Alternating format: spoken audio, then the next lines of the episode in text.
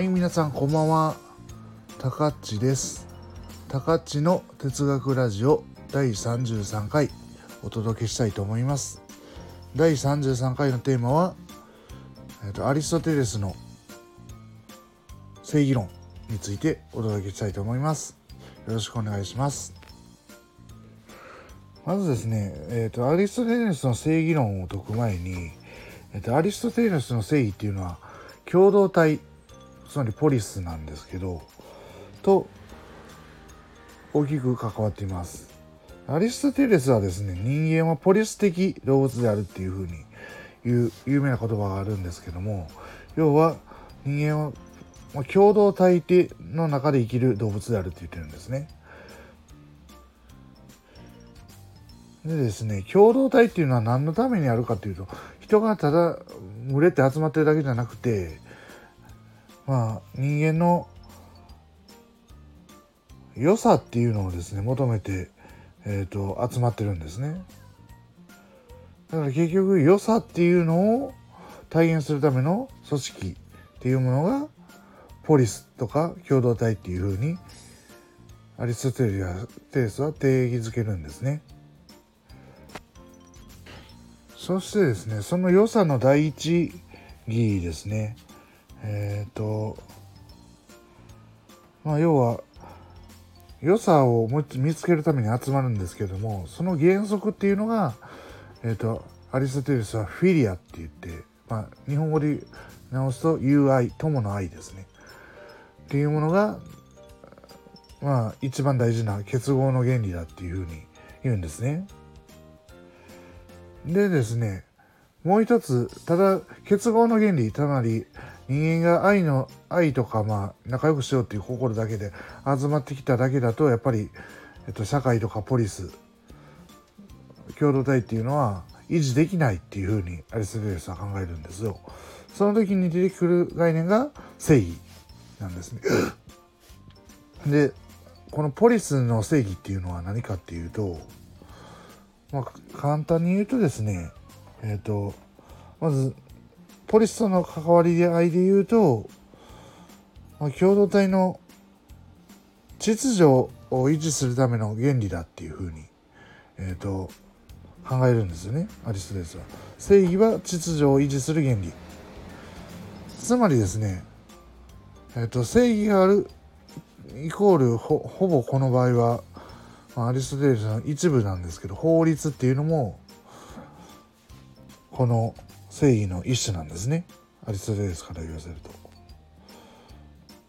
と。この正義の話を少ししたいと思います。まずですね正義には種類があるっていうふうにアリストテレスは言うんですよね。全体的な正義と部分的な正義があります。全体的な正義っていうのは何かというとまあどこででも共同体関係なくどこででも通用するような普遍的な正義のことを全体的正義っていうふうにアリストテレスは言います。例えばどこの共同体行ってもですね基本的に人を害すること人に嘘をつくことあとは盗むこととかそういったことはですね全部禁じられていることが多いんですね。なんでかっていうとそれが直接命とかあと共同体の結合を脅かすからそういうふうになってるんですね。要は利益とか進むのを守るために人間は集まったのにそれを分取ることをしてたら全く意味ないよっていうような話ですね。これが全体的正義の話です。で部分的正義っていうのがあるって言ったんですけどこれは共同その、えーと、人が所属している共同体の中でだけ、えーとまあ、通用するような正義のことを言うんですよ。これが部分的正義って言ってこれがさらに2つに分けられるっていうふうにアリストテレスは言うんですね。その一つが配分的正義っていうもので要は労働とかそうしたものを行った時に、えーと、よりよくより多く働いた人が大大きい成果をもらって少ししか働かなかった人はまあ少ないものしかもらえないっていうようなそういうふうな分配に関わる正義がアリストテレスの言う配分的正義でこれってでもこれ大事で、えっと、ここの正義があるからこそアリストテレスの理論は共産主義じゃないっていうふうに言えるんですよね。でえっ、ー、と、まあ、要は平等にどんな能力とか、えーと、働きの報酬とかそうしたものを平等に分配したらですねみんなやる気なくす上にですねえっ、ー、と、まあ、競争権利も働かないので衰退していくばっかりだったっていうふうなことが、まあ、20世紀に入ってこ、まあ、社会主義国家が生まれて初めて分かったんですけど実際の効果としてはね。国家というか社会の在り方としてはそういうふうになるっていうのが初めて分かったんですけど、まあ、結局そうしたことがあるからっていうのもあって配分的になものを正義としないといけないっていうふうにアリストテレスは結局考えてたんですよねすでにこの段階で。この段階っていうのはつまりギリシャの段階でですね。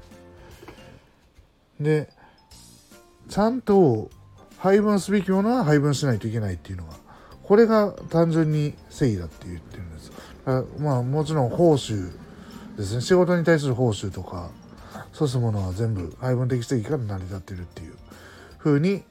アリストテレスは考えています。もう一つがですね調整的正義っていうものです。調整的正義って何かというとまあローマというかまあ法律でいうと民法とかが特に近いものかもしれないんですけどあとまあ刑法も一応そうですね。あのやり取りを調整するということなのでまああのー、ポリスだから共同体がありますと。ある共同体が。その共同体の中でうんと例えばまあ今の時代で言うと車を運転していましたと。えっと、まあ、A さんが車を運転してて B さんの家の、えっと、壁に車をぶつけましたっていうそこで損害が生じましたという時にちゃんと保証してやるとか保証する代金を払うとかあとそれの保証の代金を要請するとかそうしたものの、えーと、調整をちゃんとするするのが正しいっていうことなんですね。だからこれって当たり前のことなんですけどでもこれを明確に初めて手が定義した人がアリストテレスって人ですね。だから今言ったようにアリストテレスは3つの正義を考えました。えっと、全体的正義っていうものと部分的正義の中に含まれる2つの定義正義つまり配分的正義と調整的正義のまあ大きく分けて2つ、えーとまあ、細かく分けて3つの正義があるっていうふうに、えーと、アリストテレスは言いました。でこれ大事なんですけど正義っていうのはですねアリストテレスにとっては公正さを担保するものなの。まあこまあ、正義イコール公正だっていうふうに言っていいものなんもうように考えてたんですね。だから正義は構成のためにあるってことなのでだから例えば、えーと、配分的正義にしてもいっぱい働いたのになんで同じような量しかくれへんねんっていうふうに、まあ、考えますよね今の人でも。だから配分的正義があるんだっていうふうに一方で言ってて調整的正義もそうですよね。えーと自分の例えば車が傷つけられたのになんであの車保証してくれへんねんっていうそこも、まあ、最終的に言えば公正に関わるものなのでだから公正的正義の公正的なものが正義だっていうふうに言えるんだっていう話です。もう一概初めから言ってたことをまとめると、国家ポリスあるいは共同体っていうものが古代ギリシャではあってでその共同体の中で生きるのが人間だっていうそういう動物なんだっていうふうに定義してるんですけどもアリストテレスは。でもそのポリス的動物である我々人間は、えっ、と友愛によってまず国家ポリス。共同体を傷つくんだけれどもそれはまあ、良いから気づくんですね。人間的な良さを求めて、えーと、共同体を築くと。ただでもですね、えーと、当然友愛っていう愛の原理だけだとあのうまくいかないことがあるので相互の人がぶつかった時に、えー、とその秩序を統制するためのものが正義っていうものです。でこの正義には3つ種類があって1つは全体的正義もう1つは部分的正義の中の1つの配分的正義もう1つが部分的正義の中の1つの調整的正義っていうものがあります。で、えーと、1の全体的正義はポリスに関わりなくほぼまあ全ての、えーと、人間なら全てが持ち得る正義だっていうふうにアリストテレスは考えました。2番の部分的正義あと配分的正義とか調整的正義っていうものですね。っていうのがポリスによって違うんだっていう。文化の違いもある程度アリストテレスは考慮してたんですよね。でただでもそこでもやっぱり原則としては配分っていう原理とあと調整という原理が2つ原則としてあるんだっていうふうなことを言ってたんですね。これ大事な観点だと思います。結局ですね今で言うとアメリカでは例えばまあ正義っていう言葉は今でもよく話されるんですけどその正義っていうのはね実は公正を意味するものなのでうんどういうふうな公正さっていうのを求めるかっていうことにで公正の中身ももちろんそう正義の中身もそうなんですけどそれと同時にですね善とか最高善つまり幸福のことなんですけどこうこう幸福とか善について良いことっていうのはどういうことかっていうのを話さないと正義っていう内容も実は見えてこないんだっていうような話が愛が最近アメリカでもされるようになってきました。その代表的な論者がサンデルっていう人でマイクマイケル・サンデルですね。サンデル博士はまあ結局コミュニタリニズムか、うん、だから共同体主義っていう風な考え方に立って、えーとまあ、ロールズっていう人の正義論をめっためったに